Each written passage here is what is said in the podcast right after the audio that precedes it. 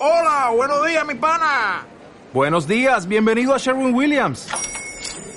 ¡Ey! ¿Qué onda, compadre?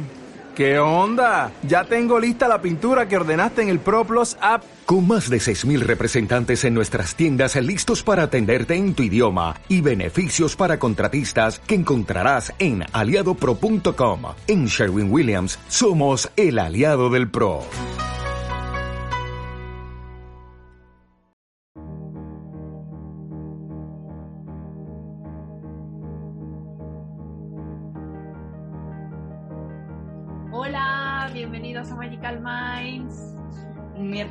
Más. Aquí estamos, este es el episodio 12. 12. Sí. 12. 12. Ay, Sí. Yo otra vez con otro fondo, como puedes ver. yo con mi fondo. Ahora me ha pillado en el sur. es verdad que estás en el sur. Y bueno, pelirroja, que no te he dicho. También, también, también. Pelirroja, cambio de look total. Es que para mí septiembre es enero. O sea, ¿no te pasa? Hombre, a ver, tiene sentido porque también es tu cumpleaños. ¿Sabes? Entonces, siempre, no sé, es la energía de, de septiembre en sí, aunque no solo por mi cumpleaños, sino como que, no sé, para mí es como que ahí empieza la, e- el año, bueno, las temporadas sí suelen empezar en septiembre, entonces como para mí empieza ahí y siempre hago como un renueve de todo. Me acuerdo Mm. que el año pasado también creo que me hice algo en el pelo justo por esa fecha, ahora que lo pienso. Bueno. Puede ser. Y nada, pues hoy traemos una modalidad nueva de vídeo, la cuarta que falta por, por, por mostrar, ¿no? De esta nueva temporada. Sí. Y bueno, pues cuenta. Ah, vale. Que es, eh, bueno, vamos a, a- a responder preguntas que nos hagan, que nos hagáis em, con registros acásicos universales, es decir, preguntas para la humanidad. Y, y bueno, hoy hemos respondido dos y luego tenemos también un- una sorpresita al final. Sí, es verdad. Sí, eh, o sea, nadie nos ha dejado un comentario en YouTube preguntando. Así que hemos preguntado por Instagram y bueno, mm, hemos elegido dos preguntas para canalizar para responder, así como muy curiosa. Y, y nada, ya no hay más novedades, la verdad. Pues esto es la temporada 2. Sí. ah, eh, la, la próxima invitada va a ser muy especial, que mañana grabamos con ella. Sí. ¿Lo Eso decimos no o lo no? podéis perder, va a ser muy potente. sí, sí. Eso, que se quede como sorpresa. Exacto. Y bueno, pues no sé cómo quieres hacerlo. ¿Te, te apetece a ti empezar a, a leer lo que has canalizado de las preguntas o empiezo yo? Bueno, va, empieza tú. Vale. ¿Yo? Sí. Bueno, a mí me ha tocado-. ¿Qué? Tengo mucha curiosidad. A ver. Esto lo voy a dejar aquí aparte que es la sorpresa. A ver, eh, a mí me ha tocado, es que justamente de las preguntas que nos han hecho, lo hemos dicho, que son como cosas que nosotros ya decimos, ¿no? Como temas que son súper recurrentes en nuestras conversaciones siempre. Total. Así que bueno, pues por algo será. Y a mí me ha tocado la naturaleza otra vez. Bueno, em, la pregunta era, en verdad no sé si voy a poder saber descifrar esto, eh, no lo he vuelto a leer, lo he canalizado, está fresquito, o sea, lo, lo he hecho, Recién hecho, recién salido del horno. sí, bueno, cuento de calentito, lo acabo de sacar del horno hace 10 minutos. Bueno, venga, la pregunta es, eh, ¿qué podemos hacer los humanos para estar en armonía con la naturaleza? Bueno, aquí empezó todo siendo un poco como difuso, ¿no? Me mostraban como un caballo y luego una mosca y no entendía tampoco nada y ya lo, lo comprendí, ¿no? Era como la simbiosis, ¿no? Como que uno es el, el alimento del otro y el otro del uno. A ver, un caballo no se va a comer una mosca, pero a lo mejor la mosca sí se come como los gusanos de, pues, del estiércol, ¿no? Y, y así. Entonces dijeron simbiosis, ajuste, sincronización, no sincronicidad, sino sincronización y acoplarse.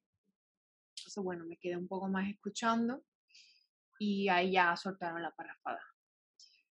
No luchar, no ir en contra, sino ceder, avanzar juntos con la corriente, no querer modificar lo que es y ya es.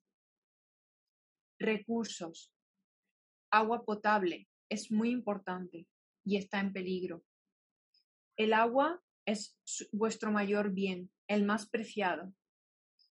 Y pues no sé, pensé que iba como a decirme más cosas con el tema del agua y los recursos naturales y no paró, como no dijeron nada más sobre eso.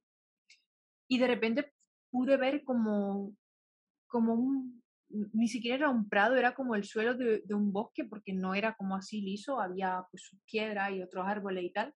Y vi como un bebé ahí en medio, súper indefenso.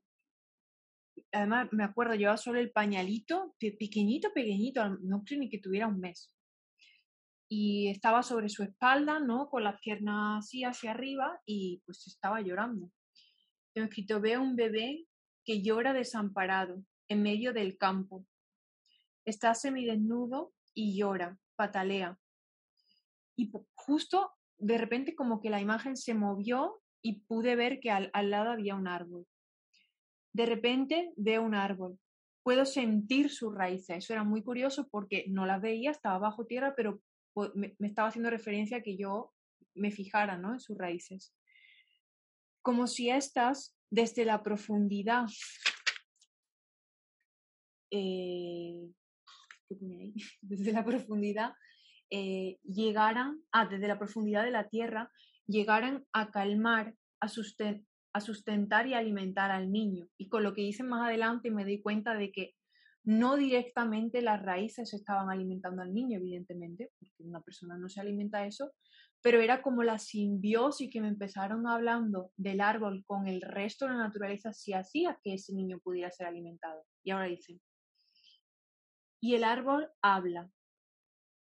Claro, ¿qué más? No, porque como yo dije, como, ¿y el niño ahí, y tus raíces, qué? ¿No? Y me dijo, claro, ¿qué más necesita? Ese ser humano tiene oxígeno puro que respirar, agua de la humedad del, de la humedad del prado, nutrientes de mi savia que expando a través de mis raíces, y mi protección y cobijo, mi sombra, no necesita nada más. Está salvo y seguro aquí conmigo. Si, si lo necesita, puedo pedir a la loba que venga y lo amamante. Y yo como en blanca. Y empezó a decirme, o sea, tal cual me dijo, telepatía, conectar con nosotros, como pidiéndome, ¿no? Como al ser humano que conecte con nosotros. Uf, qué. Bueno, está descifrando. Es que no, es que me gustaría enseñarlo, pero. Eh, no sé. Ah, vale. Dice, telepatía, conectar con vosotros. Lo habéis olvidado con nosotros. Lo habéis olvidado y tenéis que recordar que podéis comunicar con nosotros, con la naturaleza, si realmente lo deseáis y lo decidís. Es ese bebé es un nuevo ser, puro. Los animales, sin embargo, lo miran nerviosos. Eso ya era mi, observación, ¿no? Porque sienten miedo de la persona en quien se transformará. Y luego dice, el amor incondicional por nosotros, eso decía el árbol, os hará libres y os alejará de vuestra propia autocondenación si el árbol se marchita, no puede dar sombra al niño, el prado no crecerá más bajo él, el suelo no será mullido para hacerle sentir confortable, no podrá llevar agua ni nutrientes ahí, y tampoco sus hojas expulsarán más oxígeno. Tampoco los animales se acercarán a él buscando cobijo, lo que llama a la loba. Tenéis que dejar de verme como un ser aparte de vosotros. Pensad que somos uno o será el fin. fin.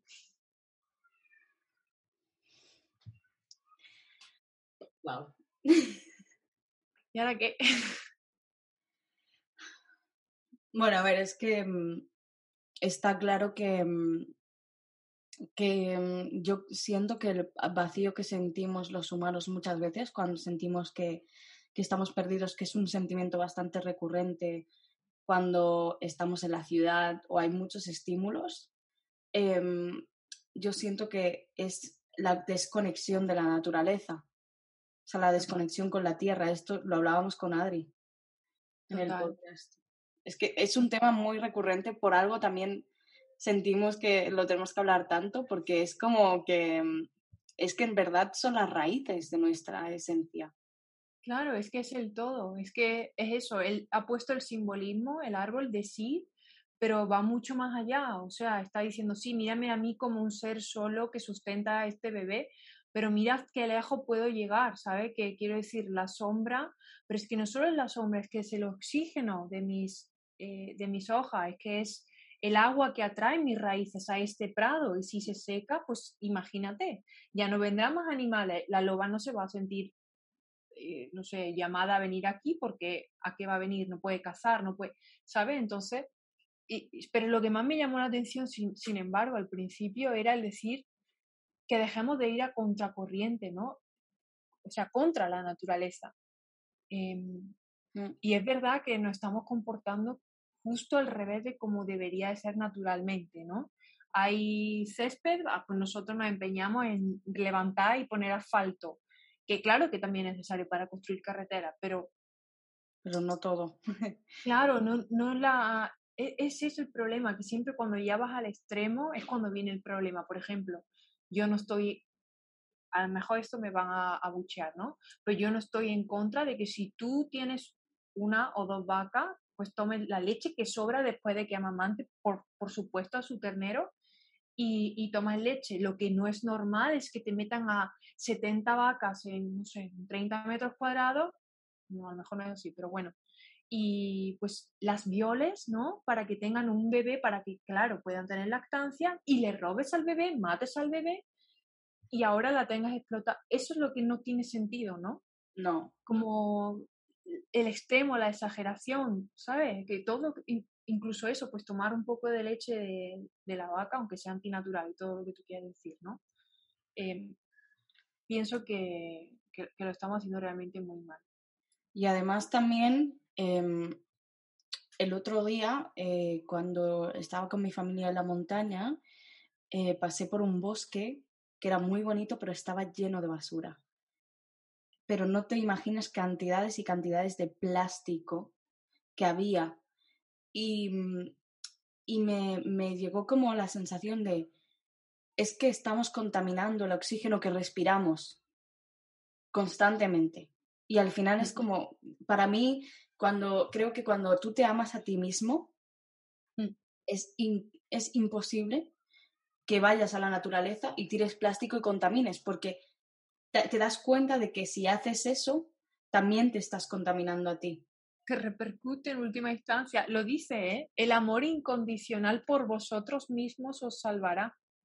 Exacto, es que es una cuestión de amor, porque el amor que yo siento por mí hace que yo no quiera sostener, pues, por ejemplo, eso, em, eh, o sea, mm, ver cómo sufren los animales y seguir contribuyendo a esa industria, o, o ir al bosque y, contaminarlo, es que mm, no se dan cuenta de que el bosque te está limpiando a ti.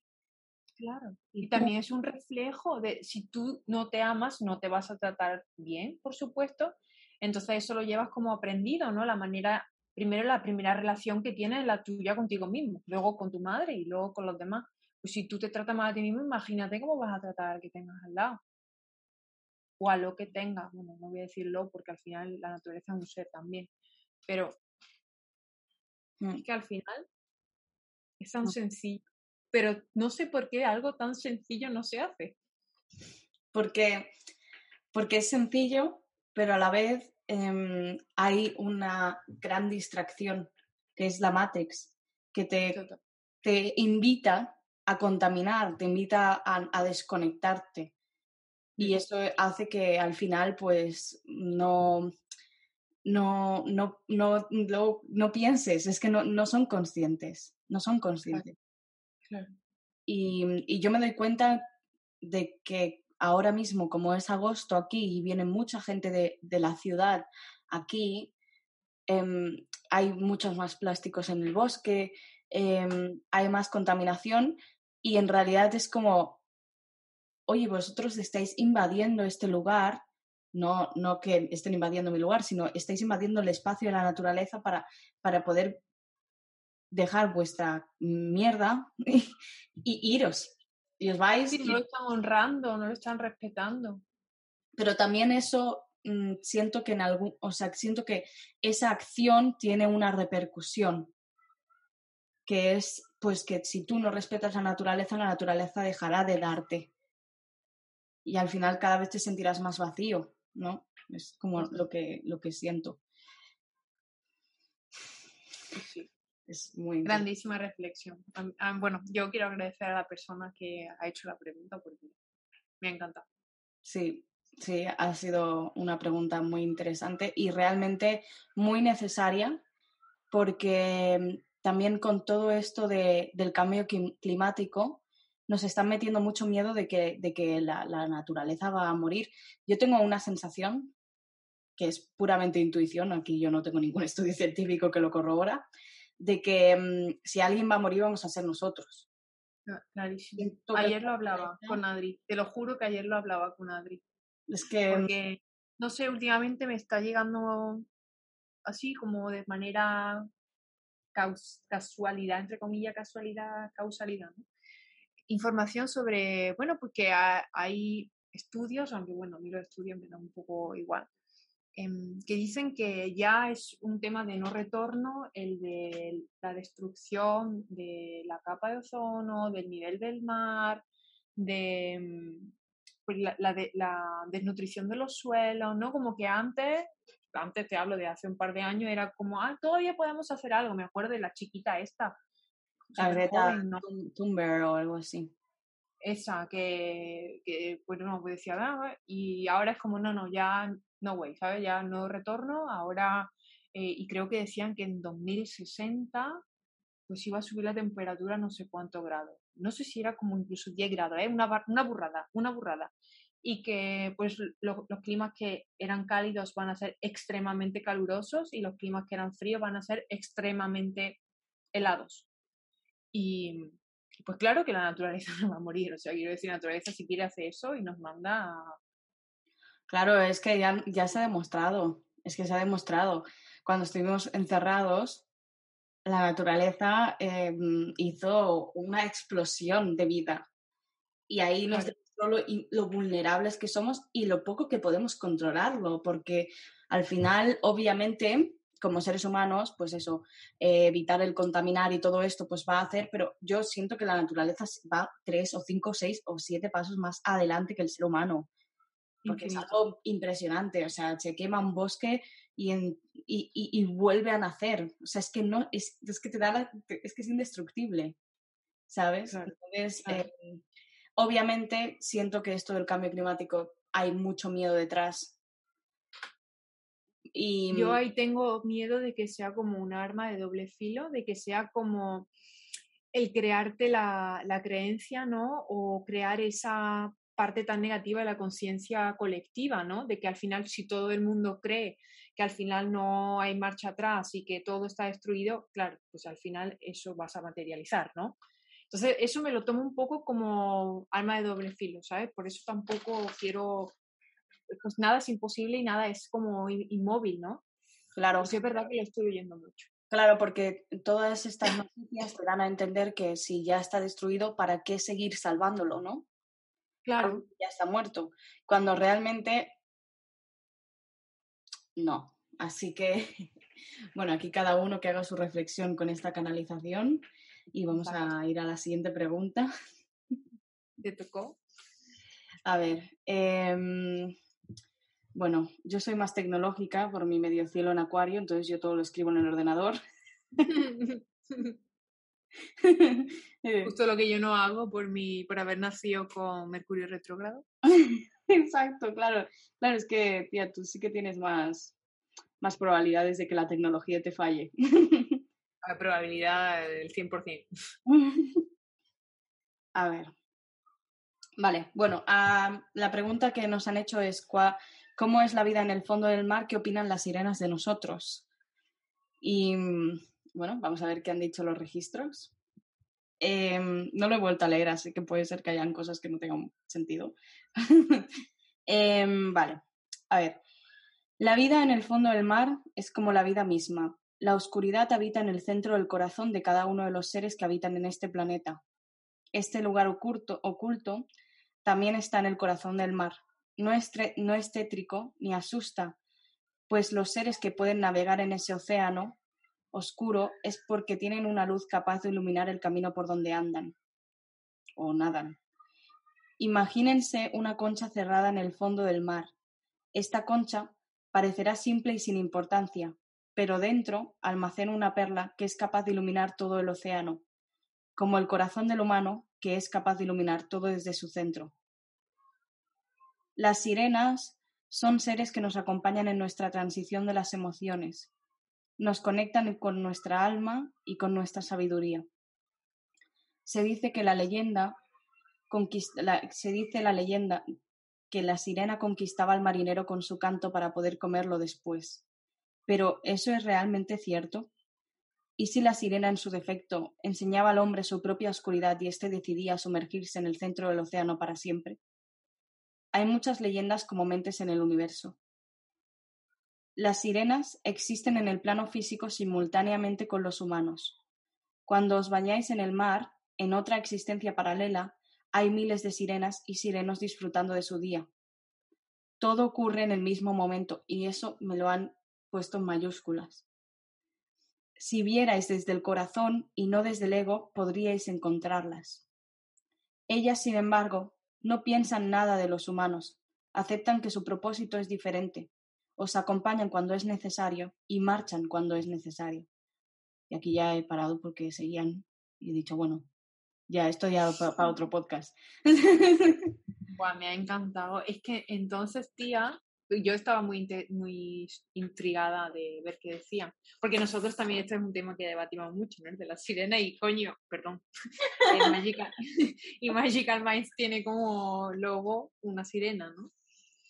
Y pues entonces están confirmando nuestra teoría de que son espíritus, son entes, no es... Eh, bueno, pues dice que habitan en el plano físico, ¿no? Pero está a entender que son como unas entidades, ¿no?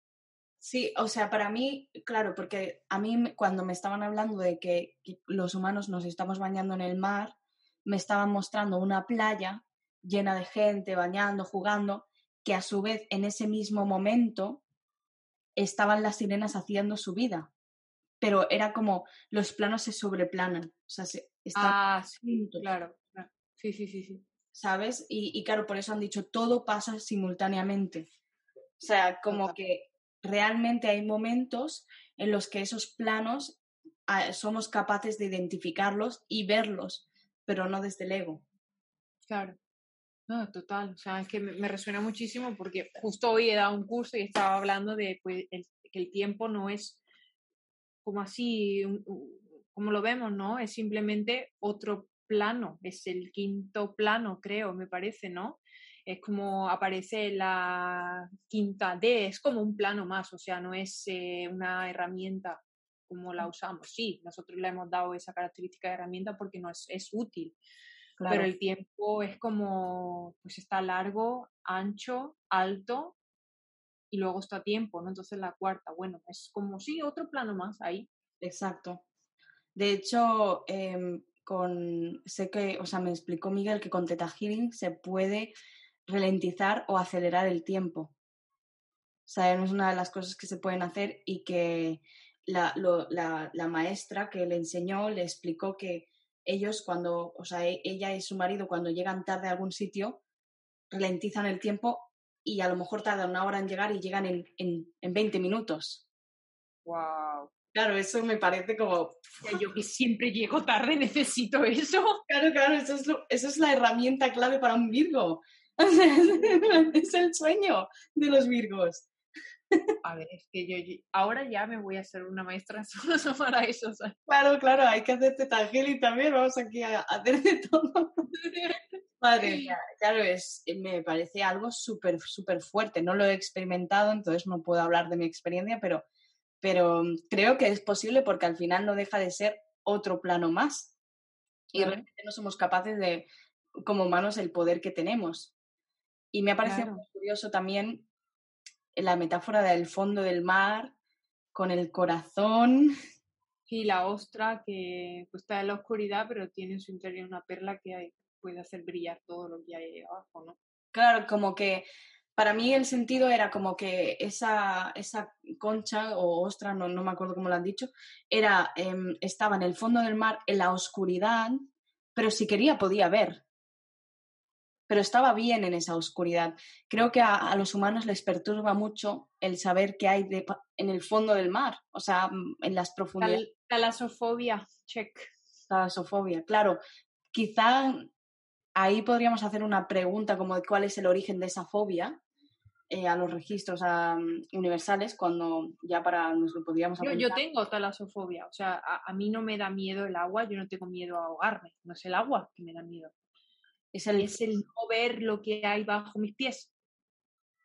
Wow. Claro, es como... Haber esto de agua, o sea, que quiero decir, que me puede llegar por aquí, ¿sabes? Y, yo ya no ver lo que hay al fondo y me, me da algo. Fíjate, claro, debe de ser algo que, que te da como impresión, ¿no? A mí también, a mí me puede dar impresión, pero a la vez me gusta no saber lo que hay debajo. Uf, yo me extraño.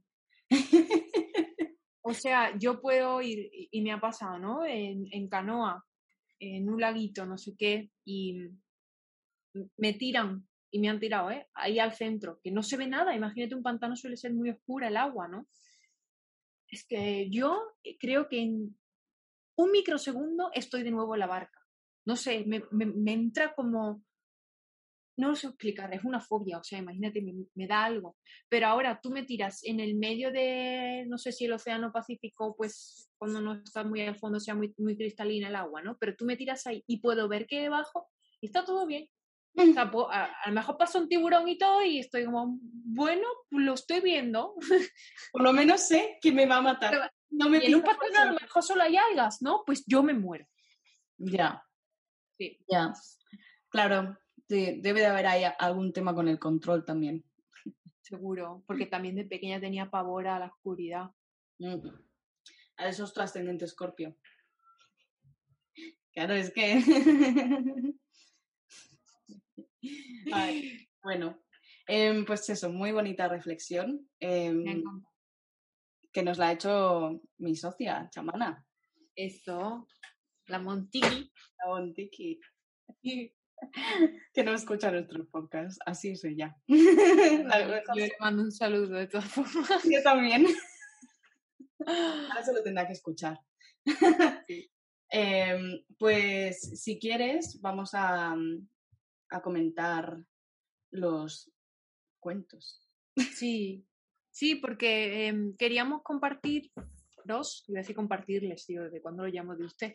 Eh, quería compartiros, queríamos compartiros unos cuentos que nos llegaron a, bueno, a mí durante mis prácticas. A ti creo que fue, no sé si fue también durante las prácticas o posteriormente. Mm, bueno, fue, sí, podría considerarse que sí, sí. Bueno, no es importante. Pero es, que queríamos compartirlo porque es una pregunta eh, que se ha hecho a registros universales, bueno, por lo menos en mi caso, y me contaron como una especie de cuento, ¿no? Ellos casi siempre, por lo menos a mí me hablan con metáforas, pero esta me pareció muy bonita y como también habla de un tipo de mensaje para la humanidad, en cierto modo, el, al que le resuene le, servirá muchísimo. Mm. Entonces, bueno, pues sí, queríamos contarlo, contarles un cuento. Sí, ¿Se lo cuento? Venga. A ver, esto fue una pregunta que me hicieron, que es tal que, ¿cómo hacer para que haya más justicia entre los hombres de la tierra? Y bueno, me, estoy repitiendo hoy con los árboles, pero de nuevo vi un árbol. Nosotros Veo un árbol. ¿Cómo? Nosotras y los árboles. Pues tú aún tienes más conexión que yo. Veo un árbol, una chica con y una chica con un velo que reza a su lado. Va de blanco inmaculado y está de rodillas. Es muy joven, no como, como una monjita o las chiquitas estas que son de clausura. Vale. ¿Cómo se dice? Clausura, sí. Clausura. Mm, Clausura, eso. mm. Eh, ella reza, implora bajo ese árbol. Mientras hace esto, observa que el árbol tiene las raíces podridas. A ella le da pena, pues es su lugar preferido de cobijo. Le gusta recostarse ahí, bajo su sombra, a implorar, ¿no? Porque es lo que hace, ¿no? Rezar. Se da cuenta de que a veces no basta con sentarse bajo un árbol a rezar para que esta, este pueda recuperarse, sino que hay que tomar acción.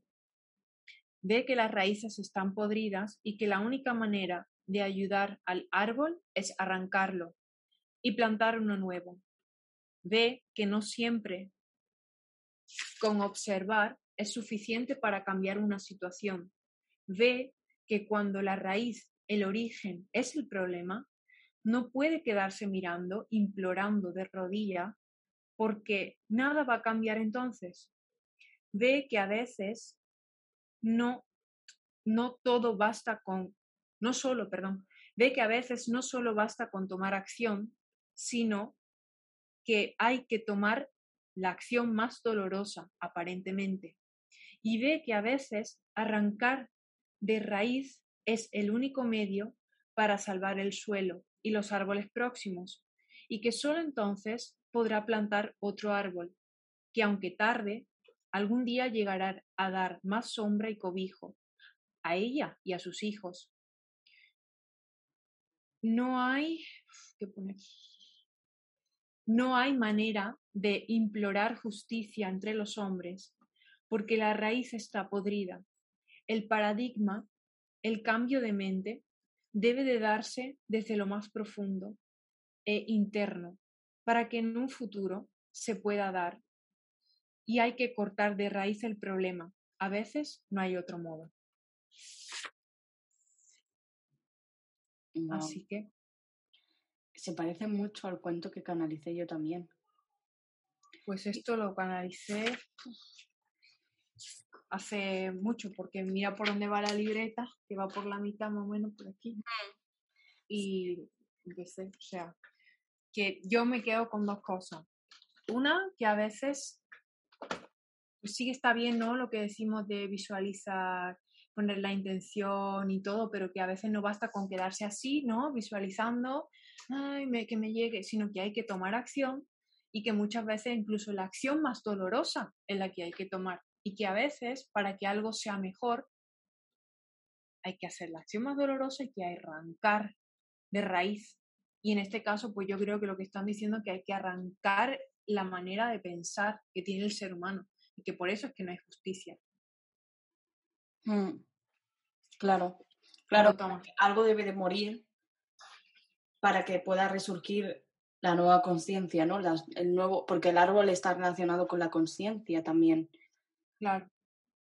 Mm, Claro, y como que, Eso, que llama a la acción, ¿no? Llama a la acción a, a los seres que a lo mejor sí son conscientes, aunque en este caso está hablando de justicia, a que no se queden solo visualizando, ¿no? Que también está muy bien, porque de algún modo en el, en el campo cuántico también se modifican cosas así, pero que hay veces que hay que mancharse las manos de sangre, por decirlo de algún modo. Exacto, sí, e- es como la unión de Venus y Marte, ¿no? En la astrología, lo que yo deseo y lo que yo hago. Eso. tiene que tener una, un- no es, no es simplemente con desear y visualizar, sino que también tiene que entrar la acción y a veces tiene que ser disruptivo Total. y tiene que caer todo. Por eso la torre es una carta del tarot y forma parte de, del tarot, porque es necesaria. Exacto. exacto. Bueno. Dolorosa, pero necesaria. Exacto. bueno, pues si quieres, eh, voy a leer el cuento, que en realidad eh, creo que, o sea, me ha, me ha resonado mucho con este mismo cuento, pero visto desde un punto de vista diferente. Yo este cuento eh, lo canalicé para una persona que está viviendo una situación familiar poco complicada y mm, a su vez los registros me dijeron que este cuento iba a servir para muchas personas. Entonces, eh, bueno, voy a ello. Mm, había una vez un niño ni muy pequeño ni muy mayor que quería jugar y sentirse libre. Su familia, sin embargo, esperaban de él ser un adulto, un adulto responsable y con las ideas claras. El niño quería saborear la libertad, pero su libertad costaba mucho esfuerzo a su familia. El niño cedió y cedió hasta que se convirtió en adulto, un adulto con espíritu de niño que no pudo ser libre. Él ahora añora la libertad y siente que es algo muy difícil de alcanzar. Tan solo quiere jugar, pero ya no es posible. Es demasiado tarde, piensa. El niño mira a su familia desde lejos y aunque los quiere, desea que algún día no tenga que volver a verlos, porque los mismos que lo desalvaron fueron los mismos que lo destruyeron. El niño ahora tiene muchas responsabilidades. Deberías hacer esto, le dicen. El niño tiene miedo al no, tiene miedo a decidir, porque al final lo que más añora es lo que más miedo le da, la libertad. Ahora se ve obligado a escoger entre dos caminos, la libertad o el sometimiento. A simple vista parece fácil escoger el camino de la libertad, pero es muy desconocido para él. Conoce el sometimiento y en cierto modo le gusta porque es su manera de sentirse querido, siendo el ejemplo. Pero, ¿y si el destino del niño es otro? ¿Qué pasaría si soltase la mano por una vez a las personas que él siente que no le dan su libertad? El niño tiene una pesadilla recurrente. El barco se hunde cada vez que él sale a nadar. Entonces tiene que dejar su actividad para volver al barco y establecer equilibrio. Muchas veces el niño observa a lo lejos cómo el barco comienza a hundirse y una parte de él desea dejarlo así. Observar desde fuera como todo lo que tenía que salvarse desvanece, pero nunca ha ocurrido, todavía no. Lo que el niño no sabe es que el barco debe hundirse para que pueda resurgir un nuevo barco, el barco actual está roto, le entra agua, no funciona el motor y siempre se queda atascado en el mismo lugar. Hay un barco nuevo esperando, donde todas las personas involucradas podrán tener su espacio propio. Y si alguien se marcha, este barco no se hundirá, pues será lo suficientemente sólido y estable como para soportar la marcha de alguno de los integrantes. Dios le pregunta al niño ¿Estás dispuesto a dejar el barco hundirse? Y el niño le responde, si no lo hago, si lo hago, los demás morirán. Entonces Dios le responde, si muriesen, sería porque su misión aquí en la tierra ha finalizado. Pero eso es trabajo mío. Tú, niño, no has venido a hacer el trabajo de Dios, sino a liberarte de jugar a ser Dios y comenzar a vivir tu camino, libre, con un, nuevo, con un barco nuevo. Los que quieran seguirte lo harán, pero ser Dios no es tu trabajo. Fin. Qué bonito es. me encanta, me encanta, me encanta. Qué bonito, tío. Pues se parece muchísimo. Es que se parece mucho. Y además que hayamos las dos elegido porque, pues se lo vamos a contar, ¿no? no, sabíamos muy bien cómo hacerlo. Y propusimos las dos, oye, tengo un cuento, lo, lo cuento.